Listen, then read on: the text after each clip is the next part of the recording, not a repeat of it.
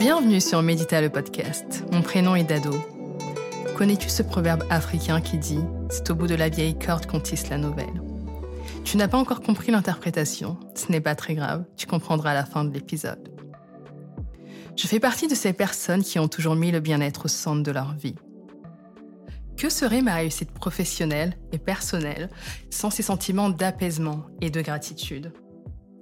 Chaque fois que j'ai dû oublier mon propre confort, mon propre bien-être, au profit d'autre chose ou d'une autre personne, d'une autre entreprise, je me suis sentie vide, je me suis sentie vidée, incapable d'avancer, incapable d'y voir plus clair, incapable d'avoir de la clairvoyance. As-tu déjà ressenti cela? Je te parle de tout ça aujourd'hui car en tant que femme noire, ayant grandi dans un environnement peul et ouest africain, j'ai dû faire face aux barrières dressées contre moi. Et ces barrières ne sont pas toujours celles que l'on croit. Ce n'est pas toujours le racisme ou la discrimination, même si je ne nie pas leurs mots. Ces barrières peuvent venir de nous, du passé familial, de l'environnement familial, de non-dits, de tabous, de traumas et de mémoires transgénérationnelles. Les conséquences et les séquelles sont si lourdes qu'elles créent des traumas qui se transmettent de génération en génération. Pour en revenir à moi, j'ai toujours eu cette impression qu'on a toujours voulu choisir pour moi. De faire face, entre guillemets, à la loi du silence, d'être parfaite. C'est le syndrome de la gentille fille ou au travail de la bonne élève.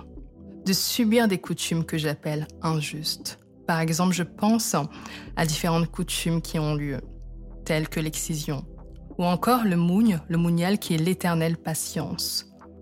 Je pense également à la loi de l'aîné. Les conséquences et les séquelles sont si lourdes qu'elles créent des traumas qui se transmettent de génération en génération. La question que je me suis posée depuis 2020, en tout cas 2020 pour moi c'est vraiment euh, l'année de ma remise en question et c'est aussi euh, l'année du Covid, du confinement. Et nous sommes à l'ère d'une nouvelle décennie.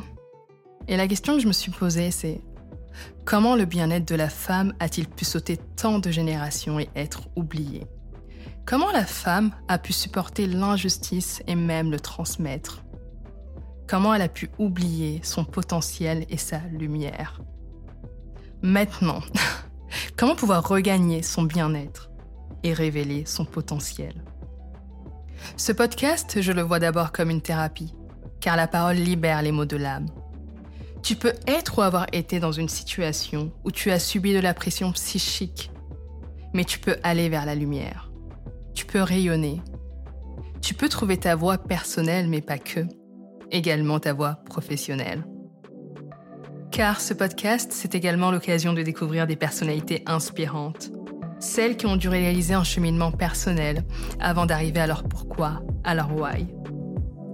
Quel enseignement ont-elles pu tirer de leurs échecs de leur trauma et même de leur réussite. Ce sont ces personnes qui nous inspirent et qui excellent professionnellement. Je vous dis pas à quel point j'ai hâte de vous faire découvrir les invités de Medita, les épisodes, les sujets et même de vous rencontrer. Medita, c'est bien plus qu'un podcast. C'est une découverte de soi. C'est la compréhension et la guérison de ses propres blessures. Ce sont des transferts d'énergie positive. Ce sont des stratégies professionnelles. C'est tout simplement un espace de bien-être et de bienveillance pour toute femme qui aspire à se transformer, à guérir de ses maux, à se redécouvrir et à trouver sa voie. En d'autres termes, à détruire l'ancien toi, ou en tout cas certains aspects, pour faire place à ton renouveau. Comme le dit le proverbe africain, c'est au bout de la vieille corde qu'on tisse la nouvelle. Encore une fois, je suis Dado et je suis enchantée de te connaître. Pour ne rien louper de chaque épisode, je t'invite tout simplement à t'abonner et à partager.